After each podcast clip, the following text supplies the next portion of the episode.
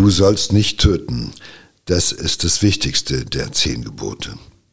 In unserem nächsten Fall wird es ausgerechnet von einem Gottesmann gebrochen.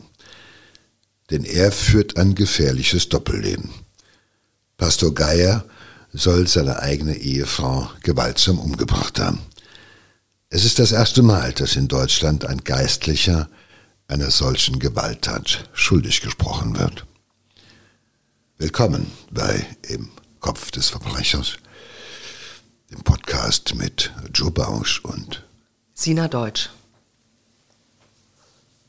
Ja, Pastor Geier ähm, predigt schon über 20 Jahre lang ähm, Nächstenliebe von seiner Kanzel. Ähm, wir haben ein Video auch von ihm ähm, tatsächlich. Das stellen wir auch auf Insta, muss man sich ansehen. Äh, bewahre uns Gott, behüte uns Gott, sei mit uns auf unseren Wegen. Also er ist so das Zentrum der Gemeinde, aber er befolgt ähm, seine eigene Predigt am allerwenigsten, denn er tötet seine eigene Ehefrau. Das war am 25. Juli 1997. Ähm, die Leiche von Veronika Geier-Iwand wurde in einem Waldstück bei Hotzum, das ist in der Nähe von Braunschweig, gefunden. Ähm, der Pastor soll seine Frau im Affekt auf einem Feldweg erschlagen haben und danach ihre Leiche im Wald versteckt haben. So ähm, wurde das vermutet. Ähm, während er aber bis zum Schluss tatsächlich seine Unschuld beteuert hat. Naja, Sina, also ich glaube nicht, dass er der erste Geistliche in der Geschichte ist, der einen Menschen umgebracht hat. Ich denke, es ist der erste, von dem wir wissen, dass er zur Verantwortung gezogen wurde. Äh, Spektra, das ist schon spektakulär, äh, weil wir alle können uns vorstellen, dass man äh, Pastoren oder Priester wegen Betruges oder kind, Kindesmissbrauches äh, anklagt, aber doch ganz selten oder so gut wie nie wegen eines Tötungsdeliktes. Zumindest in Deutschland, ja. Ja, also da predigt einer von Nächstenliebe und von Gewaltfreiheit und äh, weiß natürlich auch, dass Mord ist eine Todsünde. Und äh, ist ein Gottesmann in einer Institution, die nun mal auch für die ähm, Pflege und Hege und äh, ja, für die Moral schlechthin verantwortlich ist. Ja eine sehr moralische Institution. Und ähm, es ist, wie gesagt, nicht alltäglich, dass ein Mann Gottes tötet. Ja, er wurde äh, in einem spektakulären Indizienprozess überführt, und zwar ähm, unter anderem mit Hilfe der Kriminalbiologie. Ähm, da konnten wichtige Hinweise ermittelt werden und das entscheidende, äh, den entscheidenden Beweis hat dann eine winzig kleine Ameise geliefert. Aber fangen wir mal an mit äh, der Vorgeschichte. Das ist in Beinrode, ein 500 Seelendorf. Dieses äh, Dorf wird von einem richtigen Vorzeigepaar regiert, kann man fast sagen. Also Veronika Geier-Iwan stammt aus einer berühmten Theologenfamilie. Sie ist die Bürgermeisterin von Weinrode und auch Religionslehrerin. Ihr Ehemann Klaus Geier, ein angesehener äh, Pfarrer und aktiver ähm, umtriebiger Friedensaktivist, also äh, schon so irgendwie das, das perfekte Paar, das äh, das Zentrum der kleinen Gemeinde bildet und ähm, ihre Ehe hält seit 29 Jahren, sind sie verheiratet. Die Ehe gilt als äh, sehr harmonisch. Sie haben äh, vier gemeinsame Kinder, also mh, nach außen hin so die perfekte Harmonie. Aber dahinter, wie das so oft so ist, ist, äh, wenn man hinter die Fassade blickt, sieht die Wahrheit anders aus. denn Pastor Geier hatte zahlreiche Affären. Also er hatte Sex mit anderen Frauen und sagt aber, dass äh, seine Ehefrau weiß das, das ist quasi so ein Abkommen zwischen den beiden, äh, so eine Vereinbarung, Freiheit inmitten der Ehe, sagt er. Ähm, ob das wirklich so war, wissen wir nicht, weil äh, seine Frau natürlich ihren Standpunkt nicht mehr vertreten kann, denn sie ist ja tot. Ja. Sie kann seiner, seiner Version nicht mehr widersprechen. Ich denke, der Pastor ist da nicht viel anders als viele andere Männer und auch nichts Besonderes. Die Ehe sieht nach außen hin toll aus, aber faktisch ist sie kaputt. Äh, sozusagen nur noch die Hülle. Äh, er, du hast es schon gesagt, er predigt jeden Sonntag äh, von Moral und führt aber selbst ein Doppelleben. Und ich gehe davon aus, dass äh, die Ehefrau natürlich auch ihren Mann gut kannte. Sie kannte ihn ja schon lange und äh, ich denke, sie waren beide bemüht und sie war auch ein Stück weit damit einverstanden und hat mitgewirkt, diese Fassade nach außen hin äh, aufrecht zu erhalten, weil äh, wenn man in so einer Funktion unterwegs ist, sie Bürgermeisterin und Religionslehrerin, er der Pastor in diesem äh, kleinen Dorf, dann ist das natürlich also auch äh, viel soziale Aufmerksamkeit, also ja, ja. viel soziale Kontrolle, da wird schon genauer hingeguckt und da bist du auch nur so lange das, was du bist, wenn das so funktioniert in, in, diesem, in dieser Performance, sage ich jetzt mal. Aber ich denke, das kostet Kraft, so eine Beziehung aufrechtzuerhalten. Also gerade weil du natürlich immer spürst, ähm, was wäre, wenn die Fassade bröckelt, wenn das alles zum Vorschein kommt. Das ist ja nicht in so einer großen anonymen Umgebung, sondern in einem 500 Seelendorf, wo jeder jeden kennt. Und natürlich auch sich darauf verlässt, dass das, was er sieht, auch das ist, was, was ist.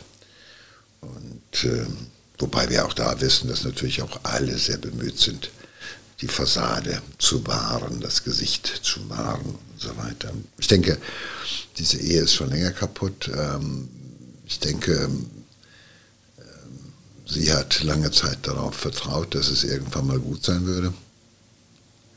Sie hat dieses miese Spiel eine Weile mitgespielt, aus ähnlichen Gründen auch, wegen der Fassade und wegen des Ansehens und so weiter, vielleicht auch wegen der Kinder und und und. Ja, ja. Es gibt ja immer tausend Gründe, das zu machen, aber irgendwann mal war war es genug und ich denke, irgendwann mal ist es fast übergelaufen und irgendwann hat sie ihm wahrscheinlich irgendwo ähm, bedeutet, ultimativ bedeutet, äh, bis hierhin und nicht weiter und ich äh, kann nicht mehr, ich will nicht mehr. Selbst wenn sie es nur zum 822. Mal gesagt hat, und diesmal war sie aber überzeugender und äh, konnte damit rechnen oder musste damit rechnen, dass sie wirklich ernst macht. Das ist ja wurscht. Jedenfalls äh, wird das für ihn sehr so bedrohlich, dass er halt eben ähm, getötet hat. Naja, sein Ansehen ist ja auch so mit dem Ansehen äh, des Ehepaars verbunden. Ne? Ja klar, er profitiert vorwiegend dann so auch eben von ihr. Ja, also das Ganze funktioniert halt eben äh, in dieser Kombi und äh, für nicht äh, eine für sich alleine, da ist er nichts. Und auch äh, das Ansehen bei seinen Geliebten, das hat er ja auch nur, weil er dieses, sag ich mal, dieses Grundansehen hat. Und äh, man muss sagen, es geht ihm ja eigentlich gut. Ja, natürlich. er kann ja, er hat ja alles, was er, will. Er hat ja eigentlich alles. Er hat nach außen hin äh, das, das, Setting stimmt und äh, seine Geliebten hat er hoch. Also für ihn ist ja alles schön. Ja, ja. Und das ist ein sehr eitler Mensch. Äh, und jetzt droht ihm, dass er alles verliert, was ihm am wichtigsten ist, nämlich, ähm, dass er sein Gesicht verliert, dass wir hinter diesem eitlen Salbengesicht, also dass man da diese geile Fratze sieht. Und äh, das will er nicht. Er will auf keinen Fall dieses Ansehen verlieren, dass ja letztendlich auch, ähm, sage ich mal, die Attraktivität, die auch damit verbunden ist und auch die Attraktivität, die das äh, äh bei seinen Geliebten irgendwie äh, initiiert hat, ja, weil er wusste, ohne seine Frau, ohne den Background, ohne das Geld, ohne diese ganze, ohne das Ansehen und so weiter, ist er halt einfach nur ein lüsterner Pastor, sonst nichts. Und so einen findet ja keiner attraktiv.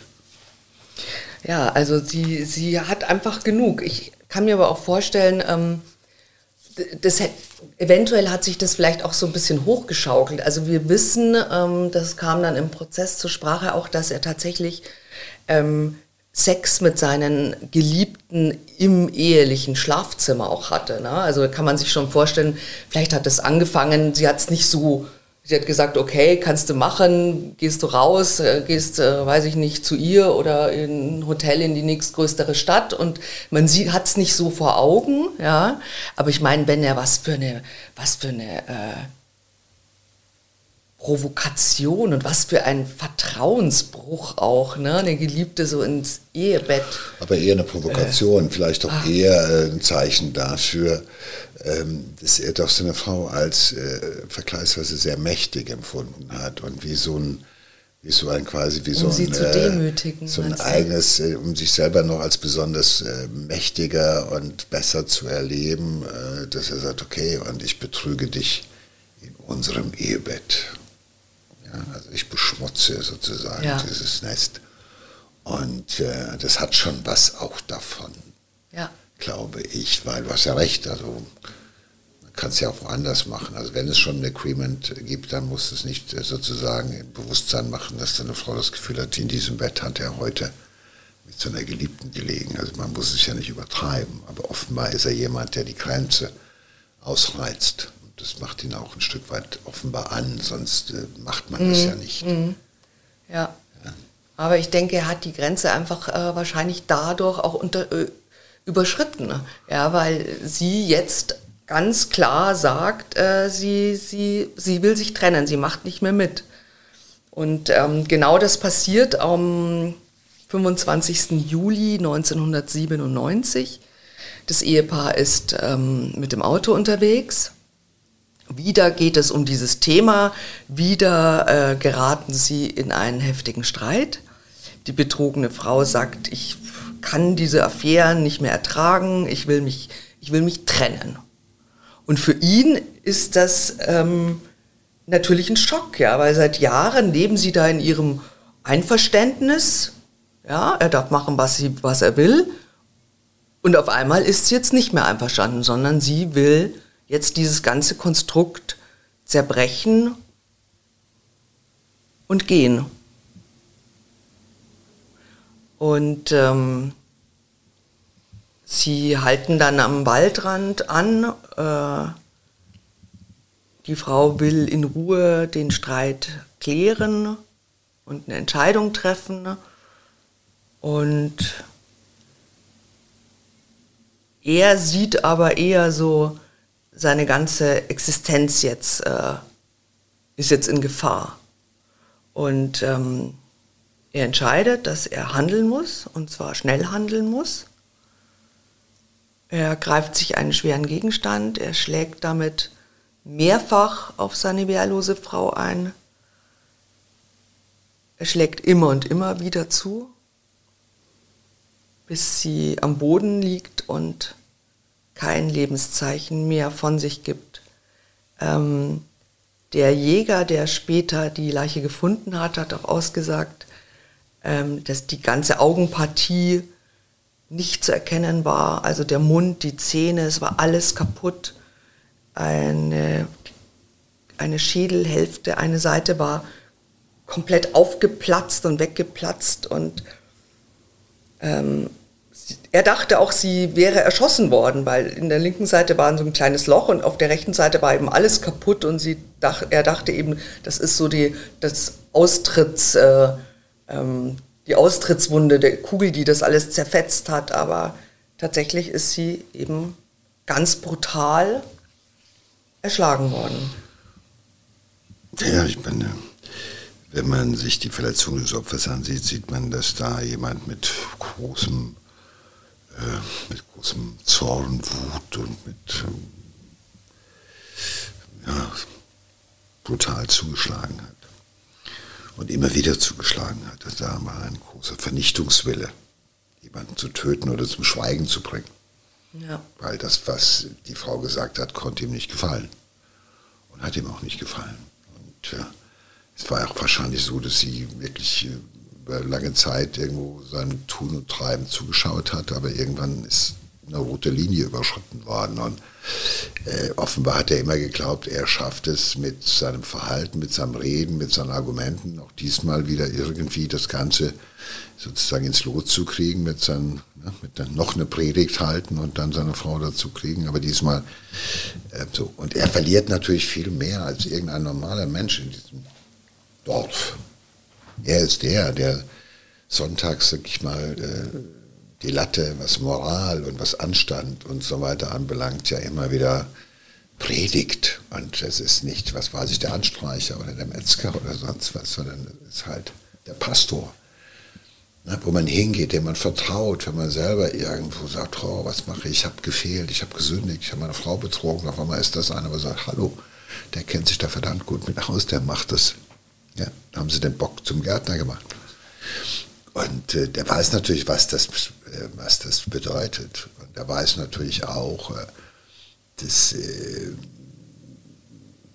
dann könnte es ja sein, dass wir können sagen, wir können uns stillschweigend äh, scheiden lassen, aber offenbar war das jetzt nicht. Äh, Nein, äh, war nicht die Diskussion und man muss auch sagen, äh, das meiste Geld hat sie verdient. Ja, er hat äh, als Pastor sein Einkommen, aber sie war die Bürgermeisterin. Sie war ne? die Bürgermeisterin, gut im kleinen Dorf, aber sie war, hat auch offenbar, sie hat ja auch natürlich das bessere Renommee. Sie kam aus einer ähm, bekannten Theologenfamilie, also sozusagen dahinter war auch nochmal, sage ich mal, eine theologische Sub äh, Sippenhaft zu erwarten, ja, was, ja. Ihn, was, ihm, was ihn angegangen wäre, also seine Karriere jedenfalls, egal wie oder wo die wäre ähm, zu Ende gewesen. Ja, und auch. auf jeden Fall ist es auch äh, bewiesen, äh, dass sie äh, das finanziell auch, ähm, hätte ja. er schon auch Einbußen Nein, gehabt, es ist ja. vor allen Dingen ein eitler Sack. Also ich glaube, es ist jemand auch mit einer gewissen narzisstischen Störung, der einfach sagt, ich kann mir gar nicht vorstellen, dass du gehst. Ich habe das alles so gemacht, ich mache das alles so, mache das alles, ja, so wie ich das möchte, dann ist es gut für dich, gut für mich. Und er hat offenbar in dem Bewusstsein gelebt, dass er sich vieles erlauben kann und seine Frau wird das alles mitmachen. Ja. Und auf einmal begehrt sie dagegen auf und sagt, nein,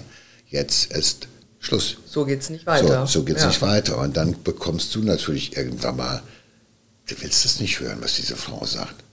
Das macht dir Panik, das löst Panik bei dir aus, das macht ja. Angst bei dir. Was ist, wenn das jetzt ist, wenn die das wirklich durchzieht? Scheiße, die zieht das durch die meint es ernst. Und diesmal meint sie es noch ernster als beim letzten Mal. Und offenbar kriegst du auch kein Argument mehr äh, äh, zu, zu, packen, wo du sagst, damit könntest du sie jetzt nochmal beruhigen, sondern die insistiert und insistiert. Und dann bist du unterwegs und du hast auf der einen Seite hörst du ihr zu und auf der anderen Seite hast du vor deinem geistigen Auge läuft der Film, was dir bevorsteht, wenn genau was sich ändern wird an seinem Leben, wie dramatisch das und das willst du wird, nicht, ja. weil das hat er natürlich auch schon alles kalkuliert, weil es ist schon jemand, der ziemlich berechnend ist und äh, er will natürlich keine Abstriche machen ähm, und äh, das ganze System gefährden. Also ganz ohne Not könnte doch alles so wunderbar weitergehen. Ja? Und äh, also ich behaupte, dieses Gespräch, dieses Streitgespräch, das gab es wahrscheinlich schon öfter. Und bisher hat es immer geklappt, dass äh, man irgendwie äh, Modus wie Wendy gefunden hat, gefunden hat, mit dem man irgendwie weiter konnte. Und jetzt war Schluss. Und das wollte er nicht wahrnehmen, das wollte er auch nicht wahrhaben. Und deshalb hat er irgendwie den nächstbesten heftigen Gegenstand genommen und auf sie eingeschlagen. Immer und immer wieder. Und sie durfte aus diesem Wald auch nicht mehr raus. Weil er mit allen Sinnen gespürt hat, dass sich sein Leben ansonsten dramatisch verändern würde. Am 28. Juli 1997 findet äh, äh, den vorher schon erwähnte, vorher schon erwähnte Jäger in einem Waldstück in der Nähe des Dorfes, etwas Ungewöhnliches. Er denkt erst, das ist irgendwie ein Obdachloser, der da schläft. Ähm, er geht dann hin und stellt aber fest, es ist eine Leiche. Die Leiche der Ortsbürgermeisterin Veronika Geier-Iwand. Drei Tage zuvor wurde diese ähm, noch beim Einkaufen gesehen im Dorf. Zahlreiche Zeugen äh, sagen, sie hat Tickets für eine USA-Reise, eine geplante mit ihrem Mann. Ja, ähm, hat sie abgeholt in, in Braunschweig, das ist so die nächstgrößere Stadt. In der Innenstadt war sie da im Reisebüro, ähm, hat eingekauft, äh, wirkte auch, so sagen die Zeugen, äh, sehr gut gelaunt. Und am Abend hört aber niemand mehr etwas von ihr. Also sie kommt von dieser Fahrt nach Braunschweig nicht mehr zurück. Und ihr Mann meldet sie als vermisst. Es wird ja auch gerne gemacht, ne? Er plakat, dass er die Fotos plakadiert und, und, äh, und natürlich jetzt auch nochmal ähm, schrecklich. Er bittet eben auch seine Gemeinde zu beten ja, für seine Frau. Aber wenige Tage später wird eben der Leichnam gefunden. Und man erkennt schon irgendwie so ein bisschen auf den ersten Blick, dass diese Tat sehr brutal war. Und da steckt ja dann oft ähm, irgendwie auch eine Beziehungsgeschichte äh, dahinter. Ne? Ähm, und die Polizei nimmt den Geistlichen fest. Und das ist natürlich äh, für die, dieses kleine Dorf und für diese Gemeinde wirklich ähm, ein Schock. Und die können auch gar nicht glauben, ähm, dass er schuldig ist und sagen, also wir kennen ihn schon 22 Jahre, ähm, wir mögen ihn und äh, wir hoffen, dass er unschuldig ist, wir hoffen, dass er freikommt. Aber während des Prozesses kommt dann schon wirklich ähm, vieles ans Tageslicht. Ne? Ja, aber ähm, ich glaube, was besonders zu erwähnen ist, ist auch noch, dass er im Prozess also irgendwie ähm, aufgetreten ist, als sei das ähm, nicht der Gerichtssaal, sondern es sei eine Kirche. Also er hat, äh, bedient sich der Theologie und seiner Funktion als Pfarrer. Er verwandelt den Gerichtssaal quasi in einen Kirchenraum. Er betont sein sanftes Gemüt. Er predigt quasi. Während seine Frau mm. zu Impulsivität neigen sollte. Ähm, allerdings muss man sagen, was ähm, für ihn gesprochen hat, war natürlich eine Mordwaffe, war nirgends auffindbar. Und es äh, gab oder gibt auch keine Zeugen, die die Tat beobachtet haben. Ja, es ist ein reines Indizienverfahren, also keine Tatzeugen, keine Alibizeugen, die gab es nicht. Und in dieser Hauptversammlung werden die Indizien dann eben abgehandelt und dann sieht man da am Schluss, wie weit die tragen oder wie weit sie angezweifelt äh, werden können. Und wenn Zweifel bestehen, weiß man ja, dann ähm, muss der Angeklagte auch freigesprochen werden. Ja, ja, das ist in dubio pro reo. Aber womit niemand gerechnet hat, das ist natürlich dieses riesige Medienspektakel, mit dem dieser Prozess begleitet wurde. Also das war natürlich ah, auch gefundenes Fressen für die Medien, weil erstmals saß ein Geistlicher in Deutschland wegen eines Tötungsdeliktes auf der Anklagebank. Und das war dann schnell vom sogenannten Todespastor die Rede und der gute Ruf des einst so angesehenen äh, äh, Gemeindepastors gerät schnell in Verruf und auch der Glaube an seine Unschuld geht äh, allmählich verloren. Ja, vor allem als dann im Laufe des Prozesses die ganzen äh, Affären, die ganzen Geliebten von Klaus Geier aussagen, da ähm, da fangen natürlich selbst so treu ergebene Dorfbewohner an zu, zu zweifeln. Also ähm, es, die Liebschaften werden jetzt ja öffentlich. Und ähm, das hätten die Gemeindemitglieder von ihm auch natürlich nicht erwartet, ja. Und ähm, bekannterweise ist auch, dass ähm, eine, eine seiner Geliebten kommt heraus, ist eine befreundete Pastorin und äh, die hat mit ihm des Öfteren im Ehebett gelegen. Und er sagt aber, ja, nee, sie, er, er hat nur Trost gesucht.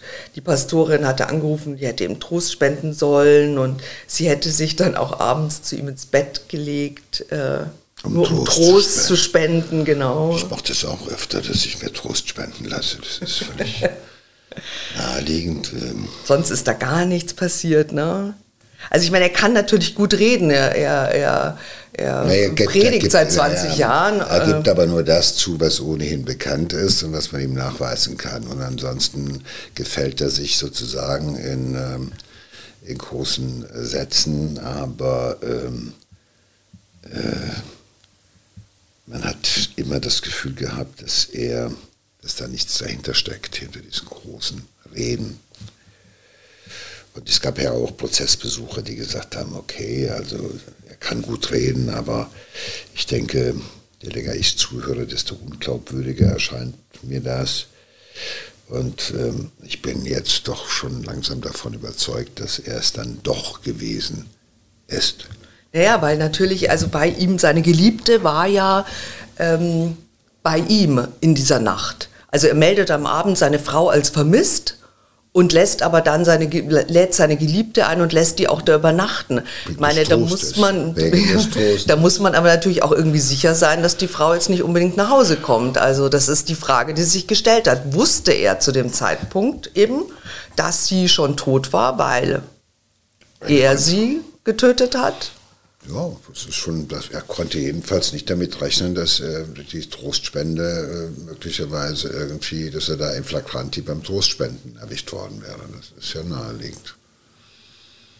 Weil er wusste halt, davon ist auszugehen, meine Frau wird nicht urplötzlich durch die Tür kommen, weil ich weiß, wo sie ist und ich weiß, ja. dass sie nicht mehr lebt. Äh, ja, und das, äh, das hat dann natürlich schon Zweifel auch äh, gesät, ne? Ja.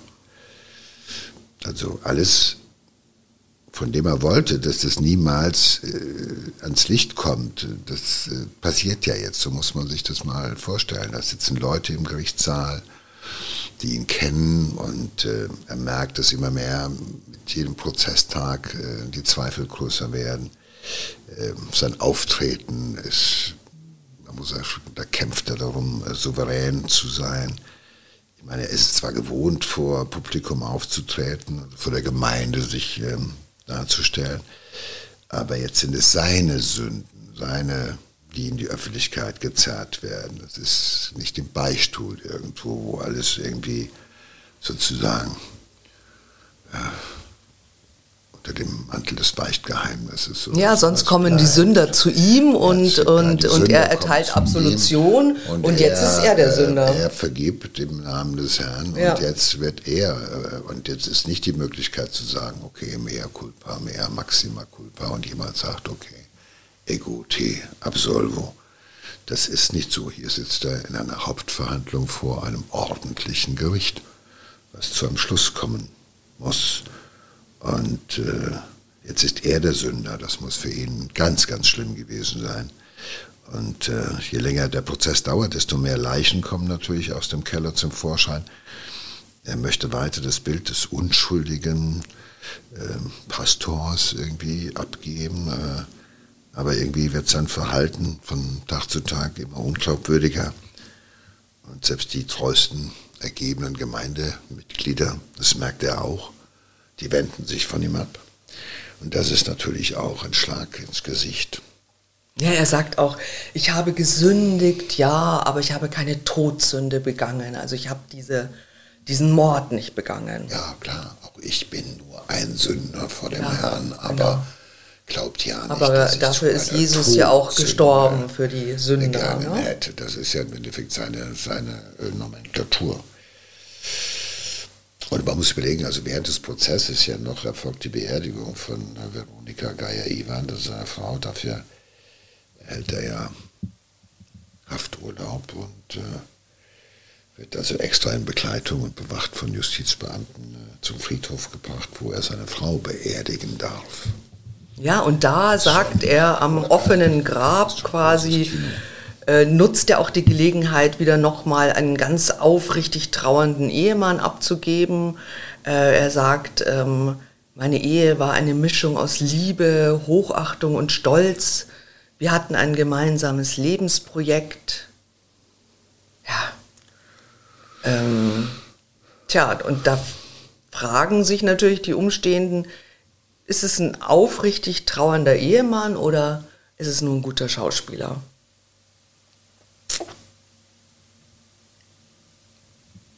Wobei, äh, ich denke, gerade guter Schauspieler ist das äh, eine Beschimpfung.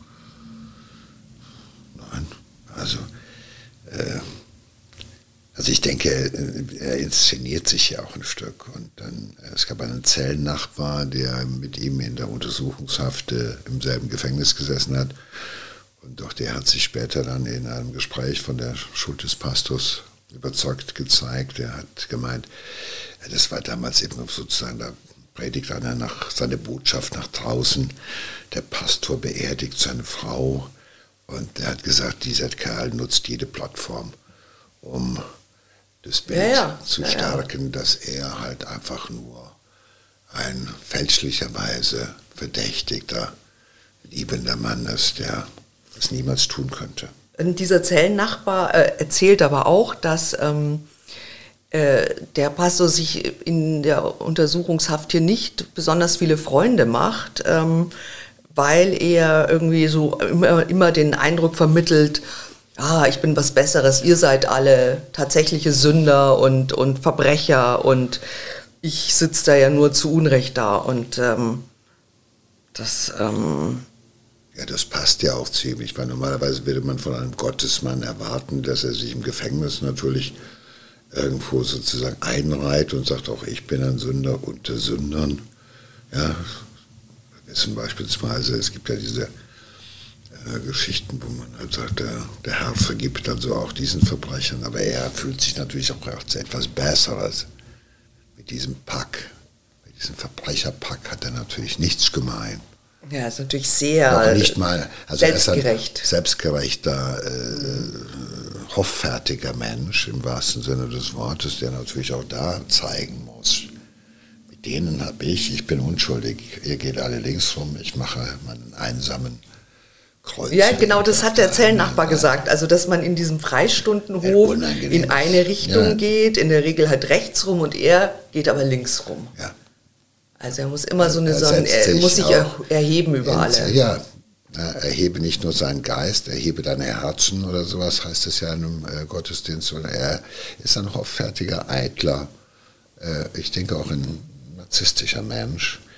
Und äh, er wird natürlich von diesen Leuten im Gefängnis nicht nur, die, die haben schon ein feines Gespür, ob jemand sich arrogant erhebt äh, oder ob einer, also es ist ja eine Inszenierung. Ich meine, du kannst dich unschuldig fühlen oder auch nicht oder sowas, aber er nutzt ja jeden Auftritt sozusagen, also er nutzt ja jede Gelegenheit für einen Auftritt. Ja.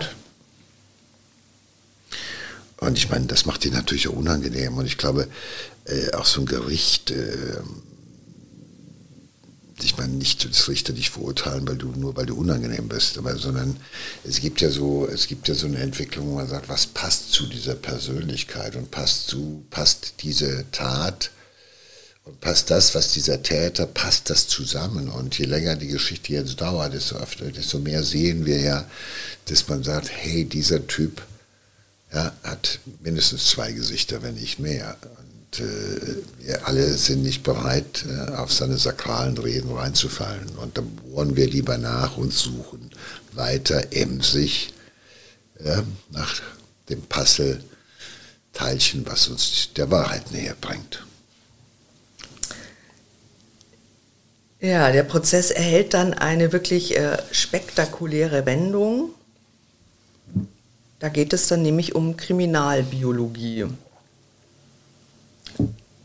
Die ähm, Staatsanwalt rekonstruiert diesen Tatverlauf ähm, Und bei der Leiche von äh, Veronika Geier-Iband wurden äh, damals Maden gefunden. Und zwar Maden von einer Aasfliege, Calibromataria heißt die. Und ähm, die Analyse, ähm, wie weit diese Maden sind in ihrem Stadium, ähm, können also tatsächlich jetzt Aufschluss geben über den äh, genauen Todeszeitpunkt, weil der ist ganz wichtig. Und ähm, es gibt einen äh, Kriminalbiologen, der eingeflogen wird, ein, äh, ein Experte, und der erklärt eben, man weiß, wie lange es sich dauert, dass sich eine Made zu einer bestimmten Größe entwickelt. Ja? Und ähm, diese Fliegenmaden, die ernähren sich von Leichen, das heißt, die schwangeren Fliegenweibchen, die riechen, dass es eine Leiche gibt. Äh, ich könnte mich damit nicht befassen. Ne? Ja. Ähm, und die legen ihre Eier dann auf der Leiche ab und daraus schlüpfen eben die Maden und die ernähren sich von der Leiche. Und ähm, das heißt also, wenn man sagt, wie groß die schon sich vollgefressen haben, die Maden, kann man diese Leichen Liegezeit ableiten. Also die Zeit, in die die Leiche jetzt da schon im Wald lag. Und das wird eben zum ersten Mal dann auch gemacht. Ähm, die äh, Maden spielen also zum ersten Mal eine wirklich wichtige Rolle in einem Indizienprozess. Und mit diesem Verfahren ne, konnte eben der Kriminalbiologe den Todeszeitpunkt von Veronika Geier-Iwand auf Freitag, den 25. Juli ähm, festlegen. Und genau das war eben der Beweis, ausgerechnet in dieser Nacht lag eben die Geliebte bei ähm, Klaus Geier im Bett. Und da fragt sich natürlich dann schon jeder, nicht nur wusste er, dass er eine Frau nicht stören wird, sondern aber auch, verhält sich denn so ein Ehemann? Ja, also selbst wenn er es nicht äh, wusste, dass er sie umgebracht hat. Also äh, ich melde doch nicht meine Frau als vermisst und rufe dann die Geliebte und sage, ach, du kannst aber auch da äh, übernachten. Das ist natürlich schon, äh, finde ich, äh, schon ein, ein schwerwiegendes Indiz. Aber wie gesagt, also er, er sagt ja, das ist irgendwie es wird, er spielt das herunter, er sagt, ja, es hat keine große Bedeutung, aber ähm, es gibt dann noch ein anderes Insekt, das ein Indiz ist. Ja, du hast es schon gesagt. In Maden und Insekten spielen in diesem Fall eine große Rolle. Diesmal ist es eine Ameise.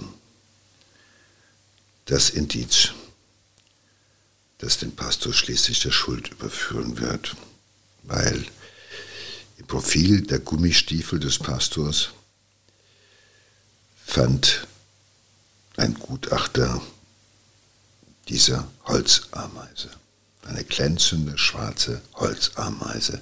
Sie klebte dort, vermischt mit Erde, die vom Fundort der Leiche stammt.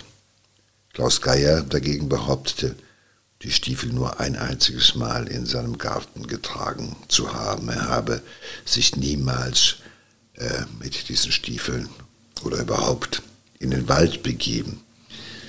Das ist natürlich eine Tatsache, die, eine Aussage, die nicht mit den Tatsachen übereinstimmt. Es gibt also tatsächlich einen Ameisenexperten, ne, der äh, als Gutachter ähm, vor Gericht auftritt und der sagt also, ähm, es ist der Nachweis ist da, dass diese Ameise am Stiefel aus genau dem gleichen Nest ist wie am Leichenfundort.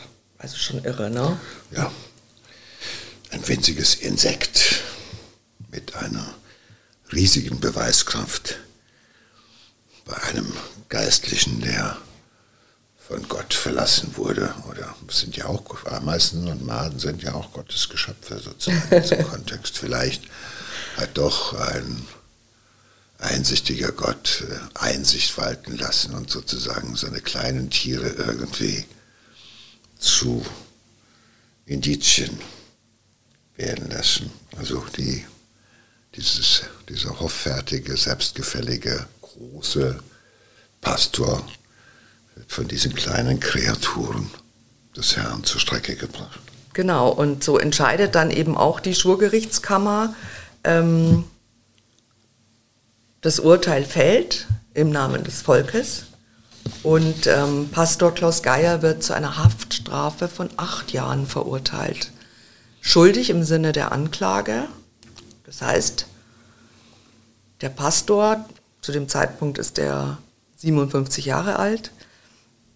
Seine Frau war übrigens 53, als sie sterben musste.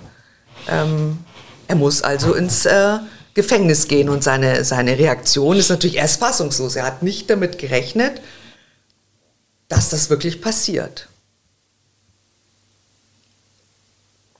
Und auch die, viele der Gemeindemitglieder sagen auch, also die haben, wir haben bis zuletzt äh, an seine Unschuld geglaubt. Und im Zweifelsfalle muss man immer für den Angeklagten äh, äh, stimmen und man hätte ihn freisprechen sollen und so weiter.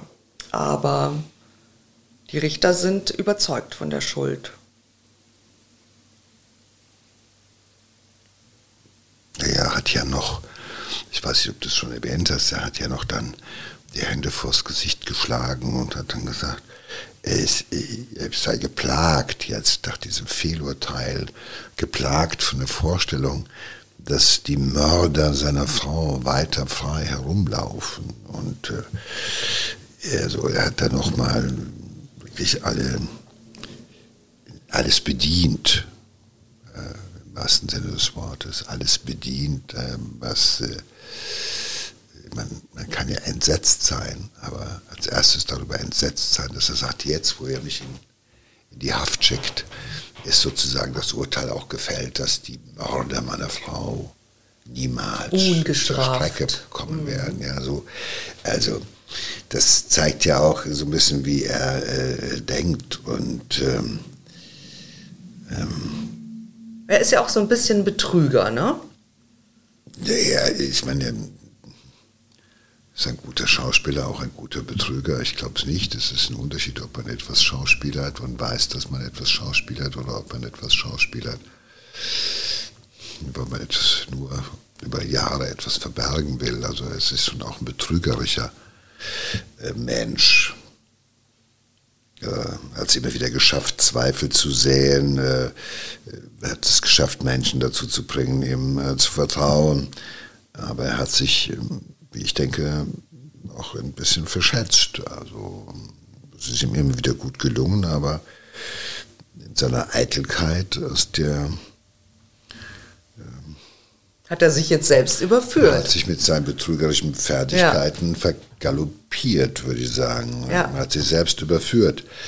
Und ähm, das hat auch das Gericht bestärkt und ich denke, es ist nicht nur die Made und es ist nicht nur die Ameise, klar, das sind harte Indizien, aber auch ähm, das Gesamtbild, was er ja. abgegeben hat, hat letztendlich dazu beigetragen, dass ja. sich ähm, das Schwurgerichtsverfahren, das sind also mehrere Richter und Beisitzer, dass alle irgendwo zu dem Schluss gekommen sind, es ist hier schon der Richtige vor Gericht, der, der hier vor den Schranken des Gerichtes steht und ist schon der Richtige, den wir hier verurteilen. Ja, er hätte auch ja nur sagen müssen, ähm, ja, natürlich war ich mit den Gummistiefeln da im Wald, da gehen wir oft spazieren oder, äh, na, aber er hat eben darauf beharrt, dass er die nur im Garten äh, getragen hat und das war es dann auch für ihn. Seine Eitelkeit hat ihn quasi zu Fall gebracht auch. Und ja. natürlich die kleine Ameise. Ja, gut, damit ist aber auch die Frage, ist dann Pastor fähig zu töten? Das war ja auch eine der Fragen. Also, ja, die ist in diesem Prozess auch, äh, wie ich denke, beantwortet worden. Und äh, also nicht nur, dass man sagt, äh, Pastor Geier lebt ein Leben in Sünde und dafür wurde er bestraft, ob äh, Gottesmann oder nicht, sondern er ist für eine ja, für einen Totschlag bestraft worden. Klaus Geier verbrachte fünf Jahre im Gefängnis. Im November 2002 wurde er ja doch auch äh, vorzeitig entlassen, weil dieser Zeit ist er schwer an Krebs erkrankt und er stirbt ein Jahr nach der Haftentlassung in den Folgen des Tumors. Aber, und das muss man auch nochmal festhalten, bis zuletzt beteuerte er jedoch seine Unschuld. Aber die kleine Ameise hat sich davon nicht beeindrucken lassen. Die kleine Ameise hat den selbstgerechten Gottesmann zur Strecke gebracht. Ja, manchmal schickt der liebe Gott halt nur eine kleine Ameise und äh, eine Made.